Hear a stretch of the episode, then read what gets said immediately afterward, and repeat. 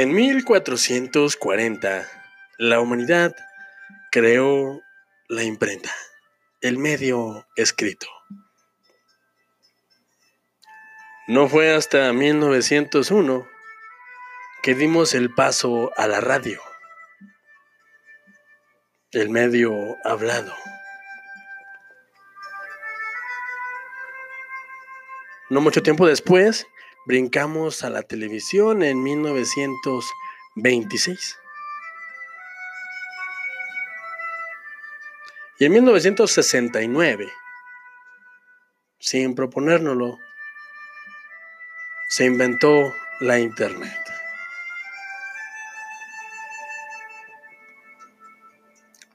Y fue hasta el 2005 que llegó una plataforma que para muchos cambiaría el entretenimiento mundial, cambiaría las opciones, cambiaría las propuestas y abriría el entretenimiento a expertos y amateurs. Obviamente estoy hablando de YouTube. La humanidad ha crecido, ha buscado diferentes y numerosas maneras de comunicarse, de entretener y de emitir mensajes. No hablemos de cuál es el fin. El entretenimiento está ahí. Obviamente todos buscamos un beneficio. Yo mismo lo hago. Y en todo este viaje, desde el 440 hasta el 2005, ha cambiado mucho la manera en la que la humanidad percibe lo que consume, lo que ve, lo que elige para pasar su tiempo.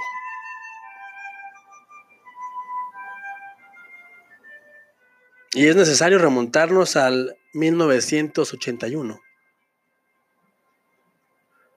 el año en el que naciera Franco Escamilla. Una persona que posiblemente tuvo una vida infantil y juvenil complicada, por no decir menos, pero que supo sortear, supo sortear todas estas vicisitudes de la vida. Y tuvo bien entregarle al mundo su comedia, su entretenimiento, y sin proponérselo tal vez, revolucionó el medio. Hoy estamos aquí para rendirle homenaje a un grande, a un grande y a su equipo, la Diablo Squad, porque acaban de cumplir o acaban de llegar a la mesa reñoña número 200, del cual desde el Escuchando Productions somos altamente fans.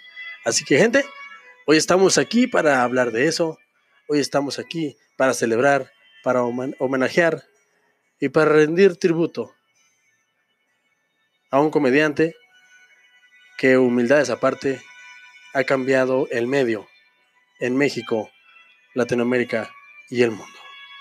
Él es Franco Escamilla, dentro intro.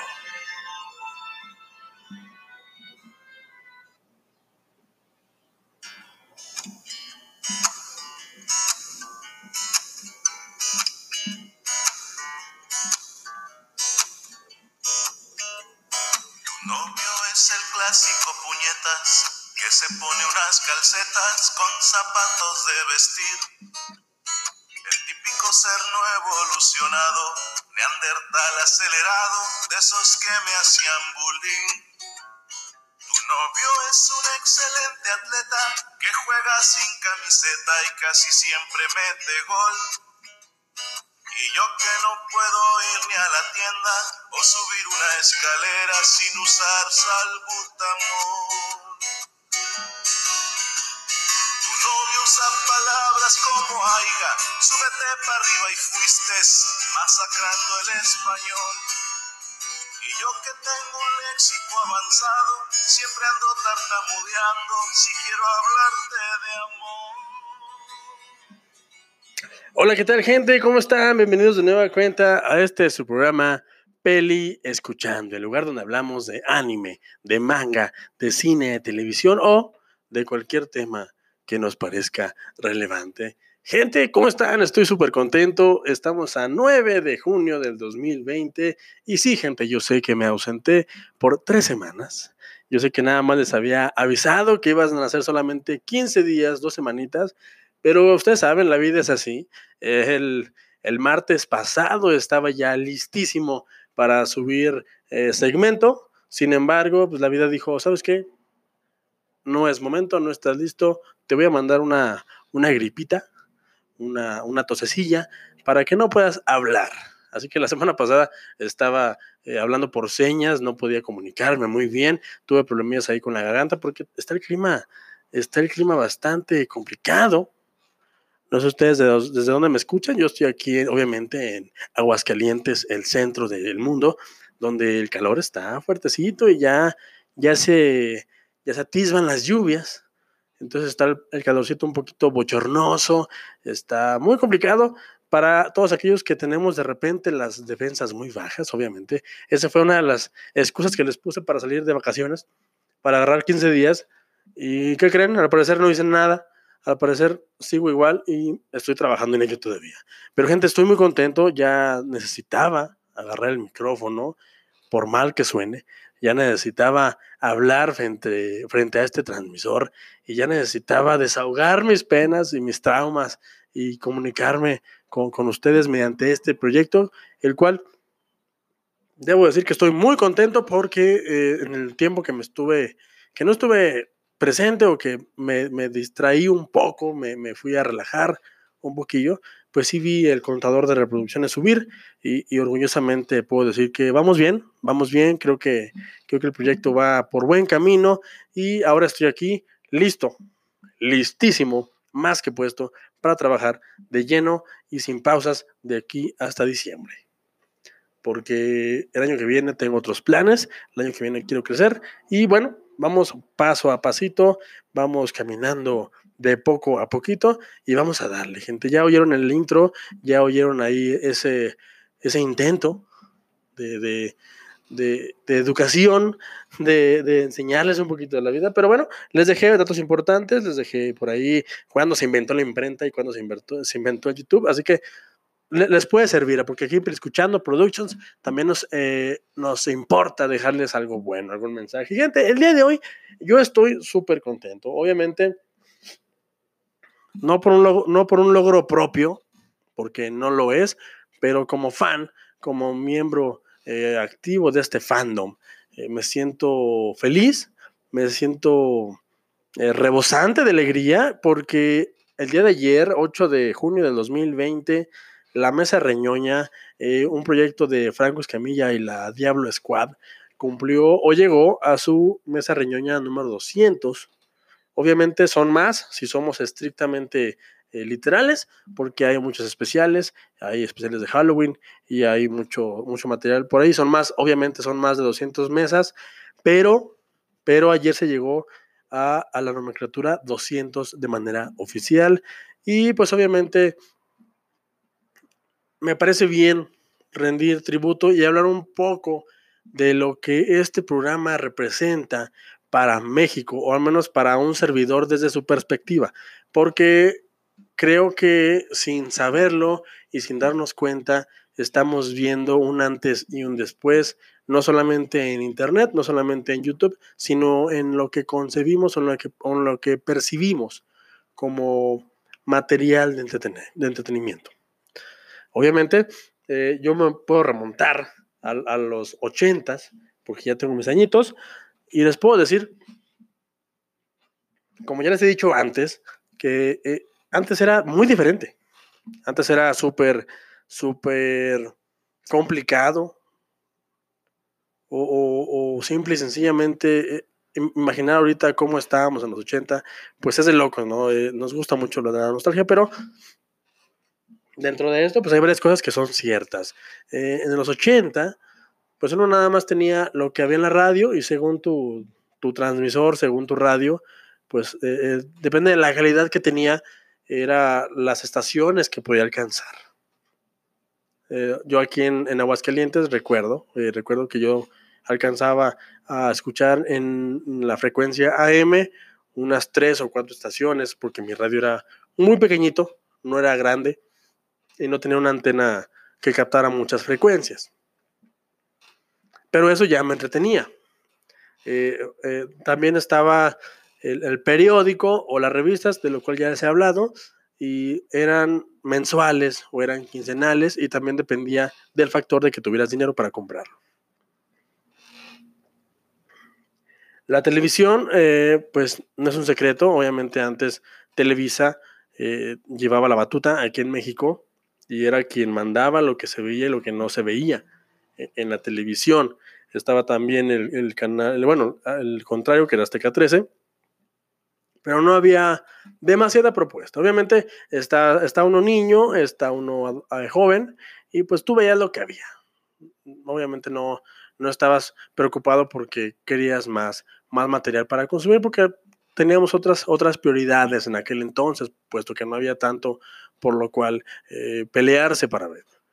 Eh, ahorita pues, estamos eh, hasta el cuello de contenido y no sabemos muchas veces ni siquiera en qué invertir nuestro tiempo por todo esto del Internet, de las plataformas digitales y de, aplicaciones como YouTube y de, la infinidad de posibilidades que nos ha abierto el, el Internet hasta, nuestra, hasta nuestras casas o hasta nuestro bolsillo con un dispositivo móvil. Lo cual me lleva a pensar que antes, eh, en un momento determinado, la televisión, la radio y la revista, obviamente no sé toda la historia completa, obviamente nunca leí todo, nunca vi todo, nunca escuché todo, eh, era hecho simple y sencillamente por gente que se dedicaba y que tenía los medios para hacer contenido. De ahí la importancia de que el Internet llegara a la humanidad y de que YouTube evolucionara en este monstruo que es ahora generador de creadores de contenido. Yo sé que a mucha gente no le gusta este término, pero eso es lo que es. Es una plataforma en la cual puedes subir tu contenido, el contenido que tú quieras sin ser eh, el hijo de vecino o sin ser el primo o sin ser el, el apalancado de fulano de tal. Aquí simple y sencillamente necesitas ganas y necesitas eh, un poquito ahí leer qué necesitas para subir un video, una camarita, hasta incluso desde tu celular, que los celulares ya los consigues desde 500 pesos o menos, ya con una cámara decente.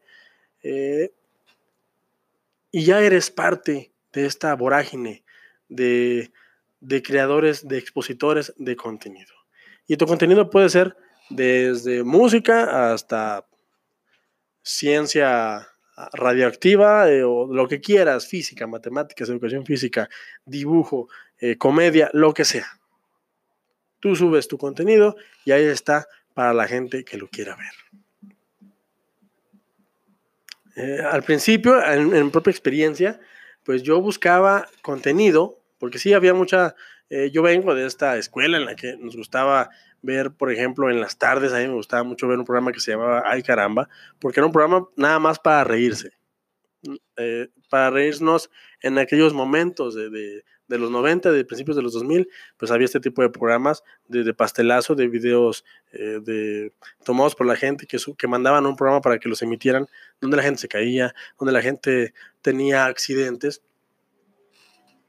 Y estaban programas en Televisa como La Hora Pico, como, ah, no me acuerdo, eh, Festival del Humor y cosas así. Estaba también Raúl Velasco en aquellos años, o sea, me fui hasta los 90, donde se presentaban de vez en vez comediantes y uno sabía por cassettes que de repente se rolaba la raza, que, que existían los comediantes, además aquí en Aguascalientes, pues no somos una no somos una población o un estado que consume mucha comedia, al menos de manera física. Yo personalmente no conozco bares de comedia en Aguascalientes, por lo cual pues nosotros vemos a los comediantes como algo lejano, como algo eh, que sucede en grandes lugares como México, como Monterrey, como Estados Unidos, en Nueva York, en Chicago, en Dallas. O sea, aquí casi no, no hay ese tipo de exposición de este tipo de exponentes. Por lo cual no teníamos tanto acercamiento. Entonces, la manera en la que nosotros teníamos para escuchar chistes era tener el cassette, por ejemplo, de Polo Polo, el grandísimo Polo Polo, o cachar en las noches en, la televisión programas como Otro Rollo los martes o la barra de entretenimiento o de comedia que tenía Galavisión en su momento o que tenía el canal de las estrellas con XH Derbez u otros exponentes. O sea, tenías que estar ahí al pendiente y si lo veías, bueno, y si no, pues se acabó. Eh, llega el internet, llega, llega el YouTube y YouTube, eh, su primer video, pues era un señor, en, un fulano, no me acuerdo quién es, creo que es uno de los fundadores, o no, no es uno de los fundadores. Llega un chico en un zoológico enseñando un animal. Y poco a poco la gente se fue dando cuenta de que podía subir contenido. De que podía ser algo más que solamente testimonio de un lugar o una aventura que viviste. Entonces hubo gente pionera que se encargó de, bueno, si no puedo trabajar en televisión o si simple y sencillamente tengo algo que decir respecto a tal o cual tema, voy a utilizar esta plataforma para dejar ahí testimonio de mi idea y de lo que quiero exponer al mundo. Es un poco lo que hago yo, es eh, obviamente ya desde, desde la trinchera del podcast, pues es un poco lo que yo, aprovecho el Internet para eh, dejar huella o dejar ahí un, vestigio de lo que el pibe yo pensaba en, este 2020. Y después de, picar piedra en 2016, eh, Franco Escamilla sube un formato que sin quererlo revolucionó y marca pauta para otro tipo de formatos, al menos aquí en México. Les digo, yo no conozco todo, todo lo que se ha hecho obviamente habrá gente más experta que yo que me dirá, sí, pero eso ya se hacía desde, uff, ¿desde cuándo? Eh, en el noventa y tantos, en tal programa, en tal cadena de televisión. Sí, señor, pero les estoy, les estoy hablando desde mi propia perspectiva y de mi, desde mi propia experiencia. Para mí, el entretenimiento era solamente hecho por gente que le sabía lo que estaba haciendo y no estoy diciendo que Franco Esquemilla y compañía no sepan lo que están haciendo, simple y sencillamente había que tener credenciales para hacer un programa había que tener el equipo y la infraestructura para hacer un programa. Y en ese programa tenías que tener un cierto grado de rating para que se mantuviera. O sea, e-, era toda es, es toda una industria porque sigue existiendo. Obviamente ahorita ya están un poquito mermados y se tienen que adaptar a lo que está pasando actualmente, pero ahí está. Y a mí lo que en principio de cuentas me voló la cabeza fue, ver a gente como Alex Montiel en aquellos años, una persona que se dedica al periodismo de, de, espectáculos y que vertió sus energías en hacer un canal de cine para toda la gente, o para la gente que no es tan conocedora de los términos técnicos del cine. Aquí hablamos entre amigos. Ese fue uno de los primeros destellos que yo recuerdo haber visto con singular alegría, porque esto era algo diferente porque aquí ya había otro tipo de propuesta, aquí ya no estábamos hablando de un esquema tal cual, aquí estábamos hablando de alguien que te quería transmitir algo y que lo hacía independientemente de que si ganaba o no ganaba mucho dinero. Obviamente la finalidad es tener que comer, pero aquí había algo que se hacía con pasión. Yo no digo que no se hiciera pasión, con pasión la televisión, pero aquí ya todos le podíamos entrar se abría un abanico, estaba por ahí empezando Gaby Mesa con Z, estaba por ahí empezando Mr. X, estaba por ahí empezando Proyecto Caos, o el mismo Dayo Script, del cual ya he hablado en mi proyecto. Eh, estaban empezando muchos de los que ahorita ya están bien posicionados en, México al menos, al menos desde el punto de vista de lo que yo consumo, que es entretenimiento, eh, frívolo, de cine y de comedia, y Franco Semilla, después de un intento, porque había hecho Permítame ser Franco y había hecho otro proyecto con Sergio Mejorado, eh, tiene a bien empezar con la Radio Squad. Y empieza un podcast el, el 17 de mayo del 2016 que llamó La Mesa Reñoña, que él mismo ha dicho que era un lugar donde él pensaba juntarse con sus cuates y hablar de cosas geeks. Y así, señores, simple y sencillamente empieza la leyenda. Eh, Franco Escamilla es un creador de contenido bárbaro. Si ahorita se meten a su canal, tiene muchísima, muchísima propuesta. Franco Escamilla es una persona que trabaja, trabaja y trabaja y que simple y sencillamente hoy día está cosechando los frutos de ese trabajo. Y a mí me gusta, a mí me gusta muchísimo porque como fan, como consumidor de este tipo de entretenimiento, pues me fascina, me fascina ver que el trabajo se recompensa. A menos desde mi trinchera, admiro mucho al señor Franco, admiro mucho a su equipo, porque son personas que sin quererlo y sin ellos a lo mejor buscarlo, o sí, de su genialidad, que no sabemos qué es lo, qué es lo que pasó, qué fue primero, eh, sin saberlo, nos han hecho parte de un viaje que ellos han tenido como entretenedores, como showmans. Y la mesa reñoña para mí es, es un concepto increíble porque es un lugar en el cual la gente o ellos, los personajes que se juntan ahí, porque obviamente estamos hablando de que ellos están ahí para hacer algo que les gusta, pero pues entran en personaje y de repente nos dejan ver eh, flachazos de su personalidad real, pero después de 200 programas y después de casi 600 eh, horas de verlos todos los lunes, pues llega un punto en el que es muy difícil eh, separar al personaje Franco Escamilla o a Sergio Mejorado de lo que pudiera ser en la vida real. No los conozco, no tengo el gusto, quiero algún día conocerlos. Obviamente está en mis metas personales de este proyecto, tener algún día la, la, oportunidad inmensa de entrevistarlos a todos y a cada uno, porque todos tienen algo que aportar, algo que contar y algo que decir. Y obviamente, obviamente desde aquí les mando un gran saludo y les extiendo la invitación y espero algún día tener la oportunidad de ir a Monterrey y encontrármelos y, de comunicarme con ellos para poder hacer algo. Pero es que es increíble. Porque la manera de entretener, antes para mí, desde la mesa reñoña, era una manera muy esquemática, era una manera muy acartonada, era una manera muy, muy de formas.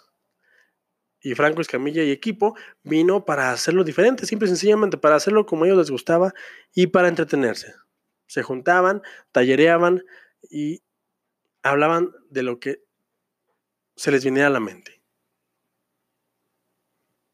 Me acuerdo mucho que hace como tres años, porque yo no, debo, ser honesto, no le entré a la mesa reñoña desde el principio, tengo poquito que la, consumo ya de manera asidua. Eh, mi hermano, el gran Flaco, Flaco te mando un gran saludo, eh, me dijo, ¿sabes qué? Checa, checa este programa, La Mesa Reñoña, porque él es súper fan de Franco Escamilla. Él, me inculcó este amor por este comediante. Eh, y me dijo, ¿sabes qué? Checa este programa. Está genial, está muy entretenido, te hace reír. Eh, y, la, verdad, pasas un buen rato. Y yo ya, yo ya platiqué un poquito en, un segmento que tengo de Franco Escamilla y ya. Que yo, yo le entré y me, ganó mucho lo que hacía, los programas que subía de Dormedorio ideamos del universo porque me parecen increíbles. O sea, es, algo que yo, al menos aquí en Aguascalientes, no estamos acostumbrados a consumir este tipo de entretenimiento y es algo que me volaba la cabeza. A lo mejor en, en Monterrey ya es muy común o a lo mejor en México es algo súper cotidiano, pero aquí en Aguascalientes no, al menos para mí no.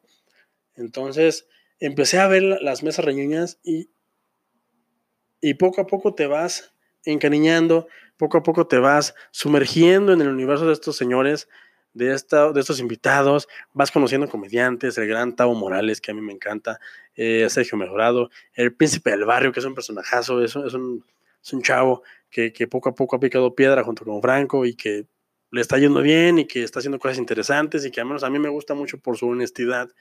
Hay mucha propuesta ahí dentro de lo que hace Franco Escamilla. Es una especie de mini cantera de gente que quiere sobresalir en el ámbito de la comedia o en el ámbito del entretenimiento o de gente que se quiere dar a conocer, porque se ha convertido en, un, en una vitrina mediante esta propuesta de una mesa, una cámara enfrente y unas sillitas con un fondo eh, muy bonito, obviamente muy bien decorado, pero esta propuesta que es nada más una especie de mesa de gente, como ellos dicen, expertos en nada y críticos de todo, en las que se reúnen a platicar de lo que les ha acontecido semana a semana y de los temas o notas que les han parecido interesantes. Yo sé que no suena tan cool, pero la manera en que lo, ejecutan ellos es súper entretenida. Yo me he pasado horas y horas de mi vida viendo este tipo de formato y está increíble. Y ver que ayer llegaran a la meta de los 200, de, las 200, programas, de la nomenclatura número 200, me, me llena el corazón porque me siento parte de este fandom. Y es algo que me gusta mucho reconocerle a Gran Franco Escamilla porque él mediante su honestidad y mediante su estilo, porque yo recuerdo haber visto las primeras mesas reñoñas y él decía tal cual a la cámara y a la gente que lo estaba escuchando y viendo. Si no te gusta, haz tu programa. Si no te gusta, no nos veas. Y él, ha utilizado esta plataforma para decir lo que siente y eso como espectador y como fanático lo agradeces como no tienes idea. Porque aquí llega un momento en el que ya no vemos poses, en el que ya no vemos a un personaje, vemos a un número de personas hablando desde lo que le sale de las entrañas. Y eso para mí es algo que nunca había visto, porque siempre está la censura, porque siempre están las formas de por medio, siempre está el guion, siempre están estas barreras de, del cómo se deben de hacer las cosas.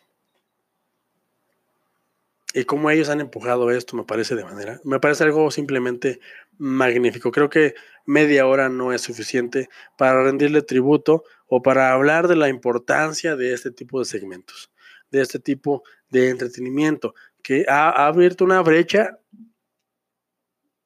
muy importante porque ahora, por ejemplo, gracias a esto, tenemos a, comediantes haciendo sus, sus, experimentos en YouTube, como Alex Fernández, el cual me, fascina, como Laura Feliz, con el Cojo Feliz y con el tío Robert. Eh, tenemos a La Cotorriza, tenemos a los Supercuates.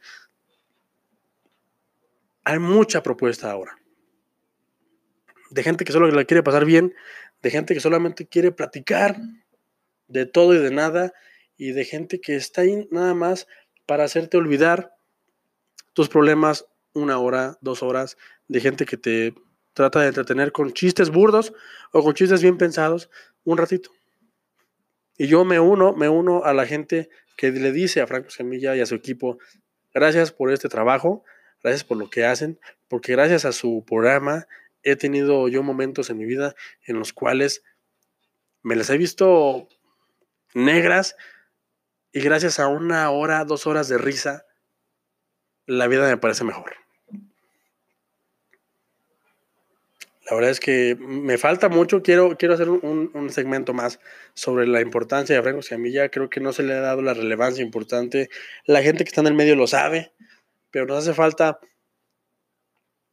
difundir un poco más hacia el espectro que no lo sabe, que no está tan empapada con este tipo de, cosas como el stand-up y como el entretenimiento que ofrece el señor Franco Escamilla. Y pues gente, yo nada más quería hacerle homenaje, quería empezar, quería arrancar esta nueva etapa del proyecto con este homenaje, tributo, y espero que si, que si no, no conocen a Franco Escamilla, les haya dado un poquito de, de morbo, de perdido por ver qué es, búsquenlo en YouTube, está como Franco Semilla, búsquenlo en Twitter, está como Franco-Esca, y no se van a arrepentir. Busquen la mesa reñoña, se van a reír, sí o sí, van a pensar, van a, van a ver que es algo diferente, van a ver de lo que les estoy hablando. La verdad es que Estoy muy contento de, regresar eh, después de tres semanas. Estoy muy contento de que ayer pude verla en vivo, la mesa de. Estoy muy contento de que a la gente que le echa ganas y que trabaja muchísimo le va muy bien, como a la Diablo Squad. Eh, yo espero ser algún día eh, estar ahí con ellos platicando. Les extiendo la invitación. Algún día iré a Monterrey a verlos, al, al bar La Mesa de Ñoña. Y pues nada, gente. Recuerden que no importa lo que yo les diga, lo importante es que ustedes se formen su propio punto de vista. Nos vemos el jueves, ya tengo tema, vengo con muchas ganas. Y pues nada, gente, gracias por escucharme, gracias por llegar hasta acá. Gracias por todo.